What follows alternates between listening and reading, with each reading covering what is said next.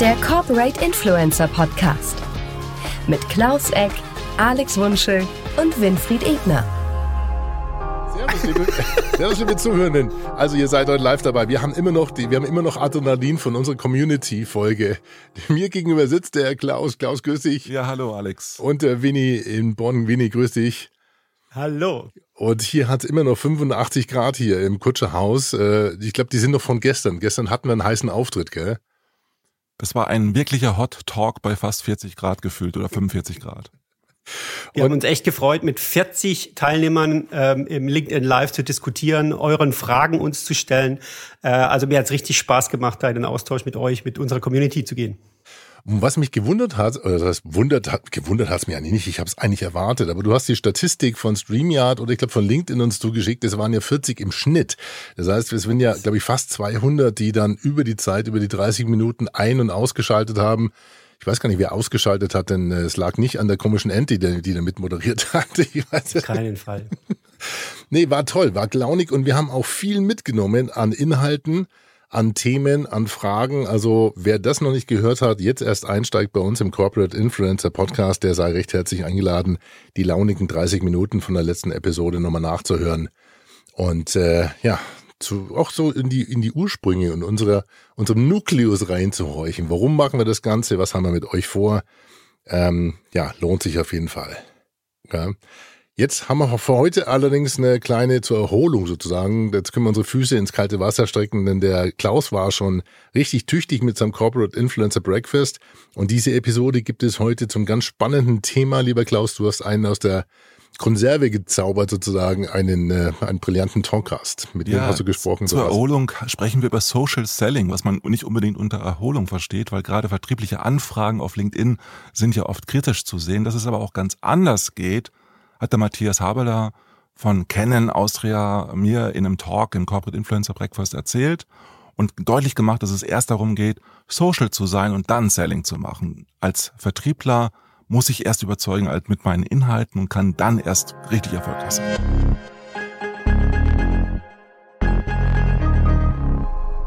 Herzlich willkommen zum neuen Corporate Influencer Breakfast. Ich freue mich drauf, heute mit Matthias Haberler von Canon Austria zu sprechen. Herzlich willkommen, Matthias. Guten Morgen und danke für die Einladung, Klaus. Ja, schön, dass wir heute mit dir über Social Selling sprechen dürfen. Social Selling ist ja ein sehr spannendes Thema. Es gibt es eigentlich schon seit vielen Jahren, aber seit einigen Jahren ist das durch die Corona-Krise bedingt vielleicht besonders wichtig geworden für viele im Vertrieb. Viele stellen sich vor, dass man ganz, ganz schnell ganz viele Leads gewinnen kann, ganz viele Kontaktanfragen für sich nutzen kann, um sofort Business zu machen. Ist das wirklich so einfach, Social Selling zu machen oder ist es nicht doch etwas komplizierter? Du, Matthias, bist ja für B2B-Marketing verantwortlich bei Canon Austria und leitest ein Social Selling-Programm und hast eigentlich in den letzten beiden Jahren, glaube ich, doch so einige Erfahrungen gemacht, gute wie schlechte. Und da bin ich natürlich ganz gespannt, was du uns heute so mitgebracht hast. Ja, danke für die Anmoderation. Ähm, ja, konkret bin ich seit, ja, im Sommer werden es drei Jahre bei Canon in Österreich zuständig für den Aufbau eines, eines Social Selling Programs für Führungskräfte und Vertriebsmitarbeiter. Ähm, das war am Anfang mehr oder weniger ein Hobby, ja, wo wir, wo wir geschaut haben. Social Selling war damals nur ein, ein Teilaspekt. Wir haben auch uns Beginn 2019 darüber unterhalten, was müssen unsere Account Manager, unsere Vertriebler und Vertrieblerinnen äh, in Zukunft besser machen, anders machen, damit sie mit nachfolgenden Generationen wie Generation Z oder auch jetzt dann schon bald Alpha äh, mithalten können, weil die Art und Weise, wie die Leute sich informieren, wie sie sich untereinander kommunizieren, sich verändert. Und das wollten wir nachziehen. Und dann haben wir rechtzeitig vor der Krise, ohne es zu wissen, äh, unsere Leute darin ausgebildet, wie man Zoom-Meetings gestaltet. Wir haben jeden eine Webcam organisiert, die man sich am Laptop draufstecken kann. Und wir haben angefangen, uns das Thema Social Media und in dem Fall konkret Social Selling über LinkedIn anzuschauen. Und haben dann mit einer Gruppe von zehn Wissbegierigen, also die, die mussten sich bewerben für so einen, für so einen Pilotbetrieb, weil ja auch Sales Navigator Lizenzen mit im Spiel waren, die nicht ganz günstig sind. Und mit den zehn Leuten haben wir ein halbes Jahr lang ausprobiert, was alles geht und was nicht geht. Und die Anfangseuphorie war, war hervorragend. Also man, man findet ja mit LinkedIn, wenn man den Sales Navigator das erste Mal nutzt oder die Suchmaschinen von dort nutzt, findet man extrem viele neue Prospects, neue Kundendaten. Also wir haben jetzt da bei uns den Spruch im Haus, mit LinkedIn ist das bestgepflegteste CRM-System der Welt, weil ja die Kunden selbst oder die Prospects selbst darauf achten, dass ihre Kontaktdaten, dass ihre Recruiting-Daten passen. Und ja, auch die Anzahl an, an Kontakten war deutlich höher als das, was wir in unserem hauseigenen CRM-System gefunden haben. Und mit dieser schönen neuen Welt haben viele bei uns im Vertrieb auch das Gefühl gehabt, dass man damit jetzt unendlich viel mehr Umsatz machen kann. Ja, dass man alle, alle Kontakte findet, die man bräuchte. Und man hat die bestehenden Methoden aus der Kaltakquise rund ums Telefon einfach mal auf Social Media umgesetzt. Das heißt, äh, die Vertriebler haben einfach direkt am Anfang viele Kontaktanfragen gestellt und versucht, möglichst viele Leads zu generieren. Oder wie muss ich mir das vorstellen? Ja, also wir haben vieles ausprobiert, aber am Anfang war halt ein, ein, ein klassisches, ich probiere das, was ich kenne. Und das waren Vernetzungsanfragen und gleich danach, wie es halt auch am Telefon wäre, mit wir hätten das und das anzubieten, gibt es dafür ein Interesse, dann melden Sie sich und machen wir einen Termin heute, morgen oder übermorgen. Und anders als am Telefon muss ja das Gegenüber nicht reagieren auf LinkedIn. Also am Telefon das heißt, kann ich noch mit Einwänden umgehen. Wenn ich auf LinkedIn eine Nachricht absetze, die den anderen nicht interessiert, dann werde ich geghostet, vielleicht auch entfolgt oder vielleicht sogar geblockt. Ja, und das, das haben wir schmerzlich kennengelernt, dass das, das, das war jetzt, das war jetzt eigentlich auch eine super Erklärung für die übergriffigen Kontaktanfragen, die wir oft bekommen. Es wird einfach eine alte Erfahrung umgemünzt auf ein neues Tool, auf eine neue Plattform und das führt einfach zu Missverständnissen, weil wir einfach Kontaktanfragen nicht so gerne haben, wenn sie gleich direkt uns Angebote mit äh, sich geben, weil in Wirklichkeit ist es ja eine Möglichkeit, Kommunikation aufzunehmen miteinander und miteinander ins Gespräch zu kommen und sich erst kennenzulernen. Und wenn ich gleich am Anfang das ganze Portfolio kennenlerne von jemandem, ist das vielleicht nicht der Sinn eines Networking-Tools und führt es einfach zu Missverständnissen und dazu, dass auch viele diese Kontakte wieder abbrechen, oder? Ja, also wir, wir haben herausgefunden, dass wenn das Ratio zwischen Follower und vernetzten Personen oder Kontakten, wenn das unter eins fällt, also dass, ich, dass mir Leute einfach entfolgen mit der Zeit, dass ich irgendwas falsch mache.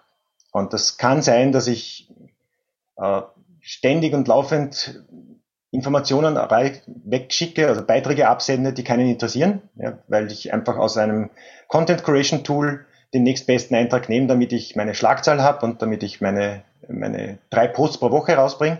Wenn es nur mein Netzwerk nicht interessiert, dann werden sich die irgendwann mal für mich nicht mehr interessieren. Und, und das war etwas, was wir, wofür wir etwas Zeit gebraucht haben, um herauszufinden, in welcher Frequenz funktioniert's und ja, dass Relevanz ein, eine ganz große Währung oder eine ganz große Rolle in, in Social Media spielt, das haben wir mittlerweile mitbekommen und versuchen auch da jetzt da viel trennschärfer zu agieren mit unseren Account Managern, dass man ganz zu Beginn von einem Social Selling Training auch einmal feststellt, wofür will ich denn gesehen werden? Was, was sind denn die, die Schlagworte, für die ich bekannt werden möchte. Da hilft einem ja auch zum Beispiel der, der neue Creator-Modus, der, der zwingt mich ja mehr oder weniger dazu, dass ich mir bis zu fünf Hashtags aussuche. Und, und das hilft dann schon einmal beim Vorformulieren, wer, wer meine Zielgruppe sein sollte auf dieser Plattform. Das heißt, es geht am Anfang darum, sich zu präsentieren, zu positionieren und für Klarheit zu sorgen, wofür stehe ich eigentlich. Ganz wichtig ist auch zu wissen, dass ihr natürlich vor allen Dingen auf B2B-Kommunikation wahrscheinlich setzt bei Canon. Vielleicht erzählst du ein bisschen noch was zu Canon Austria, weil da gibt es ja viele Klischees. Viele denken, dass ihr nur Fotoapparate und Drucker verkauft. Ihr macht ja sehr viel mehr als das, oder? Genau, also man, man kennt die Marke Canon vor allem aus dem Consumer-Bereich, wo es um Foto und Video geht oder die Tintenstrahldrucker für daheim. Aber in unserem Portfolio in Österreich kümmern wir uns um, um Bilder, Informationen und Dokumente in Büroumgebungen. Zumindest ich in meinem Bereich. Ich, ich leite den Marketing-Teil für den Workspace Communications. Und da geht es um Drucker, Kopierer, Multifunktionsgeräte, Scanner, Faxe, aber auch Dokumentenmanagementsysteme oder automatisierte Rechnungsauslesungsverfahren. Also alles, wo dokumentenbasierte Prozesse mit im Spiel sind, Darum geht's bei uns im Haus. Darum haben wir auch einen sehr starken Direktvertrieb.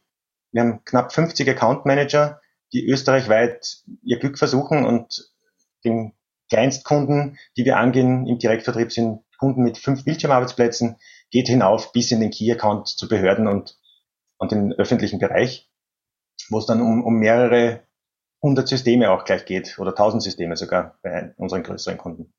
Was ich oft erlebt habe, auch bei Vertriebsschulungen, die ich durchgeführt habe, ist, dass viele Vertriebler äh, einige sehr, sehr viele äh, Kontakte haben wollen. Andere wollen aber gar nicht so schnell ihr Netzwerk ausbauen, weil viele äh, vielleicht offline ein großartiges Netzwerk haben, aber online sich damit schwer tun, sehr schnell sehr viele Kontakte hinzuzufügen, beziehungsweise überhaupt äh, Networking zu betreiben. Ist das auch deine Erfahrung oder woran liegt das, dass im Vertrieb doch einige doch recht zurückhaltend sind dabei, ihr Netzwerk auch auszubauen auf LinkedIn. Andere wiederum schaffen, also 10 Prozent, 20 Prozent würde ich sagen, gerade im Vertrieb, äh, legen ganz viel Wert darauf, sogar einige tausend Kontakte zu machen. Das ist sehr unterschiedlich, gerade im Vertrieb stelle ich fest. Ja, also wir haben am Anfang ein recht zögerliches Verhalten, was den Netzwerkausbau betrifft, festgestellt. Also typischerweise hatten unsere Social Seller, die mit in den Pilot gestartet haben und da hatten wir ganz junge Leute bis, bis auch ganz alt. Also wir haben versucht, ziemlich divers hier einzusteigen, mit und ohne Vorkenntnisse. Im Schnitt haben die 400 Leute in ihrem Netzwerk gehabt. Uh, ungefähr 200 davon aber schon aus dem eigenen Konzern. Und, und die 200, die sie hatten, das waren Schulfreunde, beste Kunden und dergleichen mehr. Also eine, eine recht gute uh, Ausgangsbasis, wenn man so möchte. Und wir haben ihnen zur Aufgabe gegeben, versucht einmal relativ schnell eure Bestandskunden dort mit reinzukriegen. Jetzt muss man natürlich auch feststellen, dass nicht alle anderen schon auf LinkedIn sind. Also man, man hat unterschiedliche Branchen, unterschiedliche Bereiche sind ganz unterschiedlich ausgestaltet. Also im, im öffentlichen Bereich findest du fast niemanden, im KMU-Bereich vielleicht auch noch nicht, aber im gehobenen Mittelstand, und das ist das, der vielleicht für LinkedIn am wichtigsten ist, kann man ganz gute Vernetzungsraten zusammenbringen. Und wir haben am Anfang sehr gepredigt, dieses, du brauchst eine personalisierte äh, Kontaktanfrage, so wie man es halt in den Lehrbüchern oder auch von LinkedIn in den Schulungen mitkriegt. Äh, mittlerweile sehen wir aber, sobald du schon ein gesundes Netzwerk hast und das Netzwerk zweiten Grades, also die Kontakte meiner Kontakte mit einbeziehen kannst, dann muss man, wenn man vorher zum Beispiel mitkommentiert hat oder was mitgeliked hat, dann muss man nicht mehr viel tun. Dann funktioniert das schon recht gut, wenn man sich einfach nur nach einer solchen Interaktion äh, vernetzt, ohne Anfrage. Und da haben wir auch Akzeptanzraten von über 80 Prozent, was mir so rückgemeldet wird. Wenn wir uns schon vorher kennenlernen über Kommentierung, ist es natürlich auch leichter, Vertrauen entstehen zu lassen. Und wenn andere mir vertrauen, dann ist die Wahrscheinlichkeit natürlich auch größer, dass das Vertrauen gerechtfertigt ist. Heißt, wenn ich einfach ein gutes Networking betreibe und aktiv bin, dann sehen das andere ja auch und können es nachvollziehen, wofür ich stehe, wie ich positioniert bin. Du hast es ja vorhin auch schon angesprochen. Wichtig ist auch das Profil, dass das entsprechend gepflegt ist. Wie wichtig ist denn hierbei auch, dass ich regelmäßig Content produziere, also selbst auf meinem Profil auch regelmäßig Beiträge veröffentliche? Im Endeffekt am Anfang gar nicht. Ja, also die, die allererste Frage immer bei diesen Schulungen war, was soll ich eigentlich posten? Ja, und das war mehr oder weniger diese Fear of Public Opinion. Ich möchte nichts falsch machen. Und wir haben aber festgestellt, dass es eben durchs Netzwerken selbst, durch dieses Kommentieren, Liken, oder auch die Direktnachrichten mit, ich habe da was äh, und habe an dich gedacht und schick dir das, äh, dass das vollkommen ausreicht. Wir haben erfolgreiche Social Seller bei uns im Team, die keinen persönlichen oder keinen Content veröffentlichen, weil sie dieses Thought Leadership oder bei uns im Haus nennen wir das Themenbotschafter, äh, diese Rolle gar nicht anstreben und sagen, ich möchte lieber im Hintergrund agieren und ziehe dort meine Fäden und die verwenden auch ein Netzwerk, vielleicht nicht so öffentlich, öffentlichkeitswirksam wie andere, aber durchaus mit Erfolg. Und von dem her ist es gar nicht zwingend notwendig. Das wird sicherlich viele im Vertrieb beruhigen, weil viele denken, dass sie ganz viel Content kreieren müssen und äh, verzweifeln darüber. Das ist sicherlich etwas ganz Wertvolles, was du gesagt hast. Ich habe auch die Erfahrung gemacht, dass die Kommunikation, also kleinere Häppchen äh, darzubieten als Kommentar, viel, viel wichtiger ist. Oder auch per Messenger mit Menschen in Dialog zu gehen und dann auch eben nicht nur Fragen und Angebote zu machen, sondern wirklich auch in den Dialog zu gehen.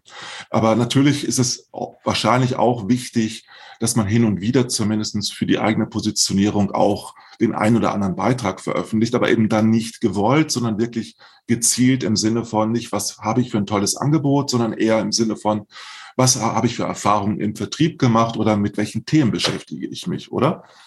Ja, also diejenigen, die Content veröffentlichen wollen, und das sind drei bis fünf Prozent aus unserer Riege, äh, die unterstützen wir auch dabei, diesen Content zu, zu kreieren. Ja, wir helfen ihnen mit Interviews und, und schauen, dass die Formulierungen halbwegs passen, dass das Bildmaterial ganz in Ordnung ist und dergleichen, äh, damit es auch einem gewissen Anspruch, einem professionellen entspricht und die Leute sich nicht schämen müssen für das, was sie rausgeben. Äh, umgekehrt ist es aber so, dass wir auch festgestellt haben, dass werblicher Content kaum wirkt. Den, den liked die eigene Bubble, da kriegst du deine Mitleidslike aus, aus der Community. Das war's dann schon. Äh, wirklich gut funktioniert es dann, wenn man Persönliches weitergibt. Ich glaube, Marina Sayatz hat das ja gesagt mit diesem äh, eigener Content ohne Senf oder ohne Senf schmeckt dein Content nicht. Ja, und, und das ist ganz wichtig, dass man den eigenen Blickwinkel dazu beschreibt, dass man vielleicht die eigene Wahrnehmung dort mitgibt ab und zu mal sich mit einem Kunden fotografiert und sagt, äh, wir haben da gerade ein tolles Gespräch gehabt. Also einfach sich selbst immer wieder ins Spiel bringen, ist nicht falsch. Äh, also ein, ein gewisser, wie sagt man, Geltungsdrang ist nicht schlecht, ja, dass man, dass man gerne auch gesehen wird. Das braucht es ein bisschen, aber es muss nicht übertrieben stark sein. Und, und diese, diese Grenze, diese feine Linie, die, die loten wir von unten langsam aus und schauen, wie viel man steigern kann. Also es schadet nicht, äh, extrovertiert zu sein, aber es würde vielleicht zu viel sein, wenn man reiner Selbstdarsteller wäre. Es geht eher darum, Persönlichkeit zu zeigen und Meinung zu zeigen, Haltung zu zeigen zu bestimmten Themen und nicht werblich zu kommunizieren. Das ist ein ganz, ganz wichtiger Punkt. Viele aus dem Vertrieb wollen ja gerade ihre Produkte auch in den Vordergrund stellen. Das kann auch zu Abmahnungen auf LinkedIn führen, also hat auch viele, viele negative Effekte, wenn man das äh, zu oft macht und darüber hinaus, das hast du auch schon angesprochen, funktioniert es überhaupt nicht. Das ist eher auch wirklich etwas, was zu Mitleid Likes führt, wie du das genannt hast. Also das ist eher Self-Publishing im anderen Sinne. Das heißt, es sieht nur die eigene Gruppierung und das führt dann ja wirklich nicht besonders weit. Und das führt ja eher zu etwas wie Strukturvertrieb nach dem Motto, ich verkaufe es nur in meine Community, die ganz klein ist, hinein. Und das ist ja nicht das Ziel, wenn, wenn ich Vertrieb mache. Aber das Spannende ist ja, dass ich auch diese Journey zeigen kann, dass ich meine Erfahrungen, die ich mit Vertrieb mache, ja auch sehr deutlich zum Ausdruck bringen kann und dass das ja auch ein Teil meiner Persönlichkeit ist. Und das ist ja auch spannend, dass eigentlich Vertriebler sehr, sehr gut kommunizieren können, sich vielleicht manchmal etwas schwer damit tun, schriftlich zu also schriftlich äh, Beiträge zu verfassen. Aber das Schöne bei LinkedIn ist, dass mündliche Kommunikation, die gepaart ist mit Schriftlichkeit, sehr, sehr gut funktioniert. Also an, an sich haben da ja Vertriebler einen großen Vorteil, weil sie im Verhältnis zu vielen anderen Gruppen äh, oft extrovertierter auch unterwegs sind, weil sie es auch einfach mehr auf Menschen zugehen können. Das ist ja eigentlich eine riesige Chance, Social Selling ernst zu nehmen und da das Social auch im Vordergrund zu stellen, oder? Genau, also wir sind mittlerweile fast schon so weit, dass wir das Selling aus dem Social Selling rausstreichen. Ja, nicht ganz, aber, aber wie du sagst, das, das Social-Anteil ist der größere. LinkedIn ist ja eine, eine Netzwerkplattform und keine Vertriebsplattform. Und von dem her passt das ganz gut für uns. Und weil ich zuerst gesagt habe, ein gewisser Geltungsdrang ist nicht schlecht und ich das gerade im Chat mitlese, äh, das Wichtige ist natürlich, dass man das Ganze unaufdringlich macht. Ja, man, man kann seine Reise beschreiben, so wie du es erzählt hast. Man kann darüber berichten, wie es einem geht. Aber wenn ich dann nicht immer diese Abschlussfrage habe, mit wer das prinzipiell interessant für Sie oder wie auch immer wir dann den Jargon verwenden möchten, äh, wenn ich das weglasse und die anderen auf mich zukommen lasse, wenn ich LinkedIn viel mehr als, als Inbound Lead Generation Plattform sehe, als, als Outbound äh, Kommunikationstool, dann funktioniert es dem Vernehmen nach und das, was, was mir die Social Seller rückmelden, deutlich besser. Was ja auch oft vergessen äh, wird, ist, dass die Social Seller nicht alleine sind. Bei euch gibt es ja auch äh, jetzt im Aufbau zumindest ein Corporate Influencer Programm. Und dann können natürlich die Vertriebler auch davon profitieren, dass andere aus dem Marketing wie du äh, oder aus anderen Bereichen des Unternehmens eben auch Inhalte anbieten. Und dort können ja die Social Seller eben auch kommentieren, dabei sein und auch von dem Netzwerk der anderen Kollegen und Kolleginnen profitieren, oder? Genau, also wir nennen das Programm jetzt zwar nicht Corporate äh, Influencer Program, das kommt dann wahrscheinlich irgendwann von der Konzernzentrale im, im, Laufe der nächsten Monate auf uns zu. Das wird dann eher Communications und HR getrieben sein.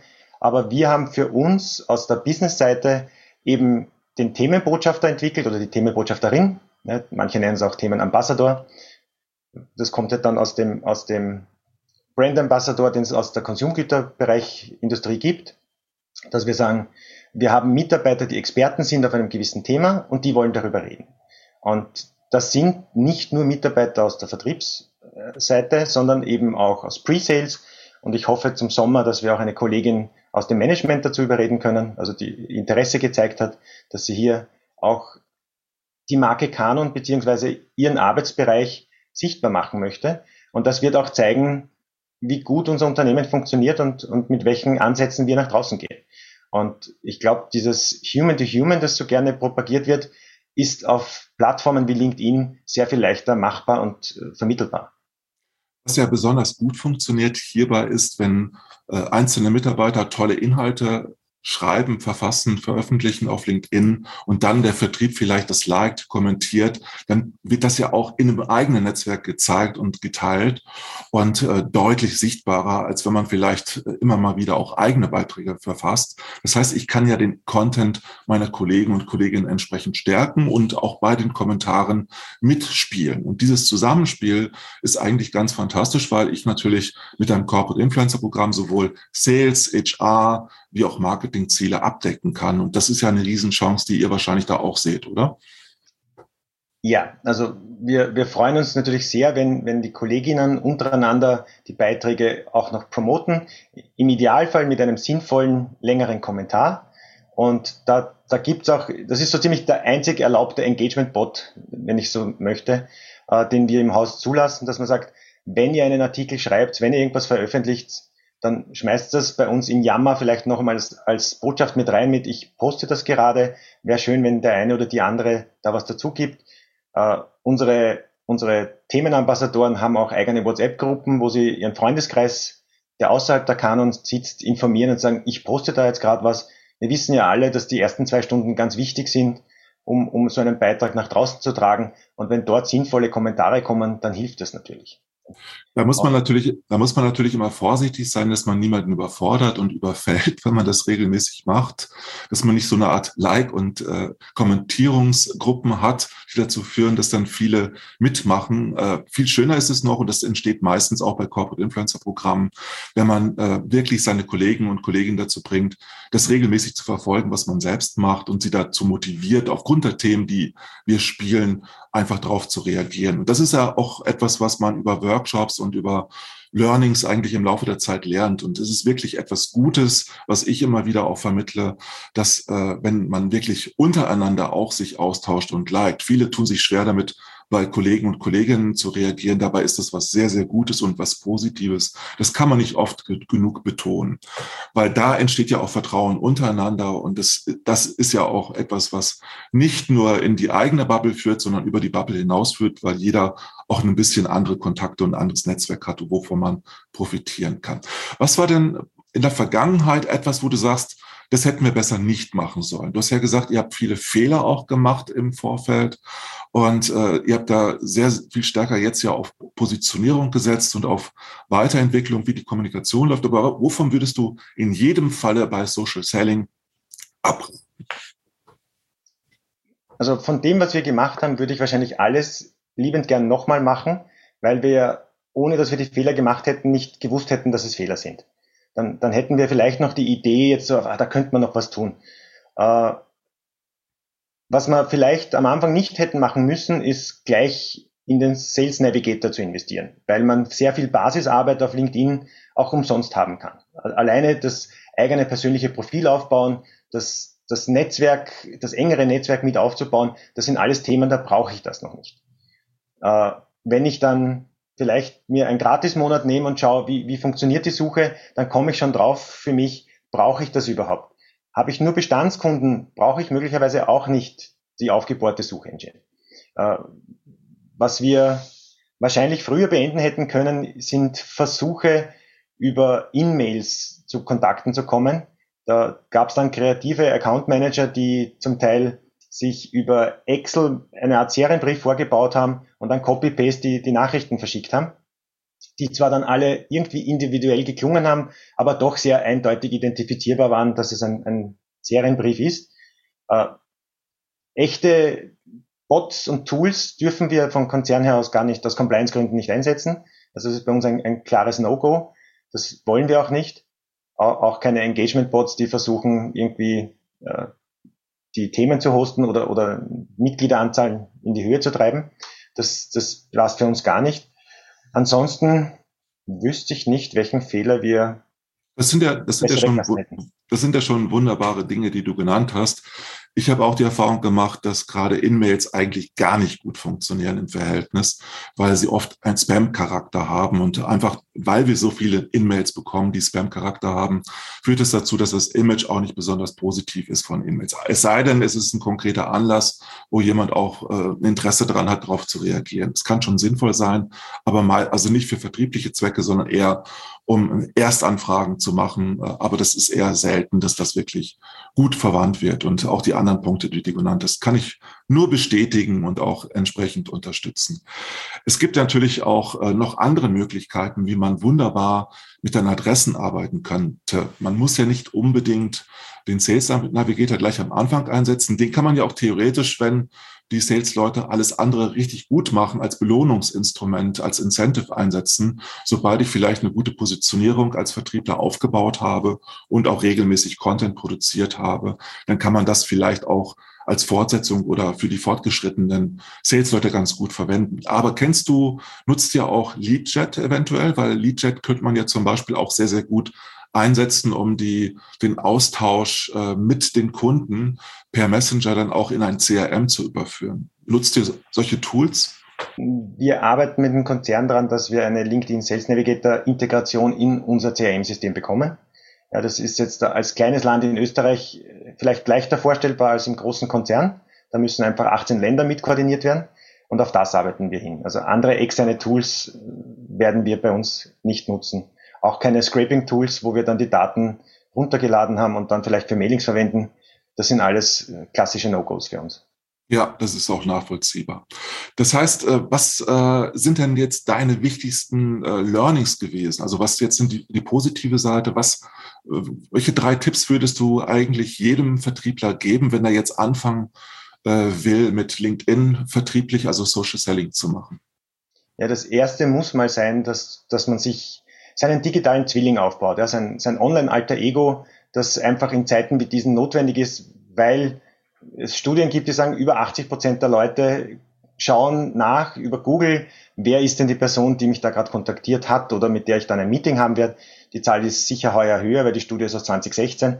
Äh, das heißt, wenn du online nicht existierst, dann gibt's dich auch nicht. Dann kann man auch nicht überprüfen, ob du glaubwürdig bist in dem, was du sagst.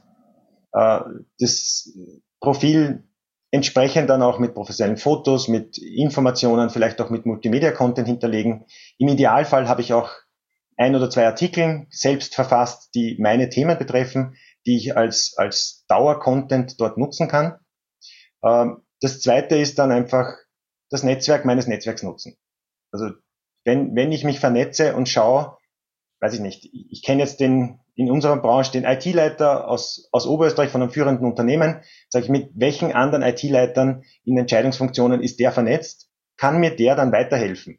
Und das heißt ja nicht, dass ich dann LinkedIn nutze, um die anderen zu kontaktieren. Ich kann ja dann auch über die Person rübergehen, aber ich, ich kann einfach nachschauen. Ja, also ich, ich, ich habe viel mehr Chance zum Warm Selling, lass mich so formulieren, also Social Listening hilft mir dabei, äh, statt kalter Quise warmer Quise zu machen. Und das ist, sind ja, es gehört mit zu den größten Gewinnpunkten, die wir hier sehen und sagen, das, das muss funktionieren. Aus, ich erfahre, bitte. Ja, ich erfahre ja unglaublich viel über meine Kunden, wenn ich nur zuhöre, wenn ich mir genau anschaue, was die auch posten, welche Probleme sie auch teilweise kommunizieren, die ja auch geschäftsentscheidend sein können, natürlich für die Kontakte, die das wahrnehmen. Das heißt, ich lerne ja eigentlich äh, meine Kunden so gut kennen wie mit keinem anderen Tool zurzeit. Und das ist natürlich eine Riesenchance, dann auch entsprechend Angebote zu machen und vertrauensvoll in die Kommunikation zu gehen, heißt eben nicht direkt per Messenger äh, das Angebot zuzuschicken, sondern eher wahrscheinlich über Kommentare erstmal näher herzustellen. Oder wie macht ihr das dann an der Stelle? Ja, wir versuchen ziemlich bald von LinkedIn ins echte Leben zu starten. Das heißt, äh, sobald mal der Kontakt aufgebaut ist und ein gewisses Grundvertrauen da ist, also es gibt ja dieses No-Like-Trust, System auf LinkedIn. Also zuerst müssen sich die Leute kennen, dann sollten sie dich vielleicht mögen, um sich mit dir zu vernetzen. Und wenn man dann durch Konsistenz und, und ja, gute Betreuung dieses Netzwerks auch Vertrauen aufgebaut hat, dann ist der Schritt möglich äh, in, ins echte Leben, um dort dann über Telefon, über ein Videocall oder ein Face-to-Face-Meeting ja, zu einer Geschäftschance zu kommen und damit weiterzuarbeiten. Das heißt, wir, wir verwenden es eigentlich als Lead-Generierungsengine. Ich glaube, äh, wenn wir es schaffen, äh, im Vertrieb anschließend am Telefon zu hören ich, äh, oder auch zu spüren, dass der andere uns kennt, dann haben wir alles richtig gemacht, was die Positionierung angeht. Und das, darum geht es, dass man weiß, wann man das Medium wechselt, wann man auch wirklich ins direkte Offline oder telefonische Gespräch oder Videogespräch geht. Das ist eine Riesenchance, die man hat. Das hört sich aber alles danach an, dass es, dass es doch sehr viel Zeit kostet, dieses Vertrauen aufzubauen. Lohnt es sich aus deiner Sicht? Wahrscheinlich sagst du ja, aber äh, das ist, wie, wie zeitintensiv ist das überhaupt, wenn ich so etwas im Vertrieb mache? Wie viel Zeit muss ich rechnen pro Woche? Am Anfang viel und dann, dann kann es weniger sein. Also, und, und es kommt auch darauf an, wie weit ich in dieser Ernährungspyramide aufsteigen möchte. Möchte ich nur ein gescheites Netzwerk haben oder möchte ich auch zum Thought Leader werden?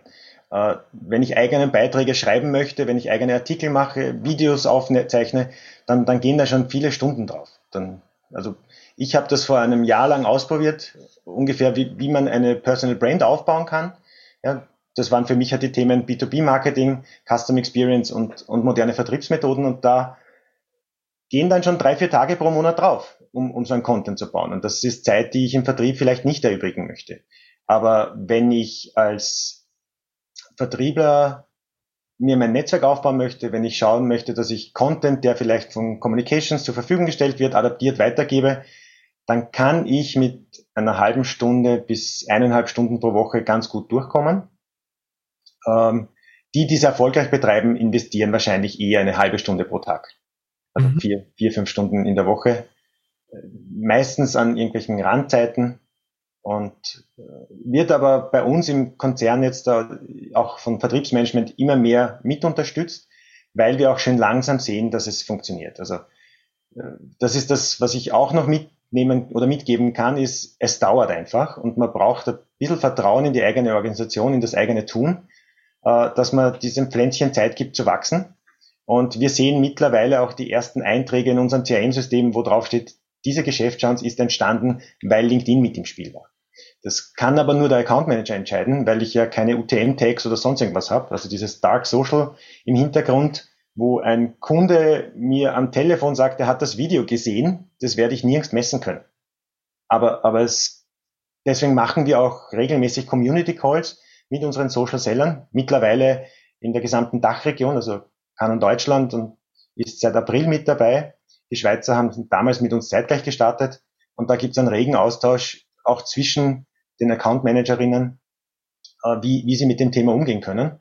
Und das bringt uns fast am meisten, mehr als das, was im CRM-System zu, zu finden ist.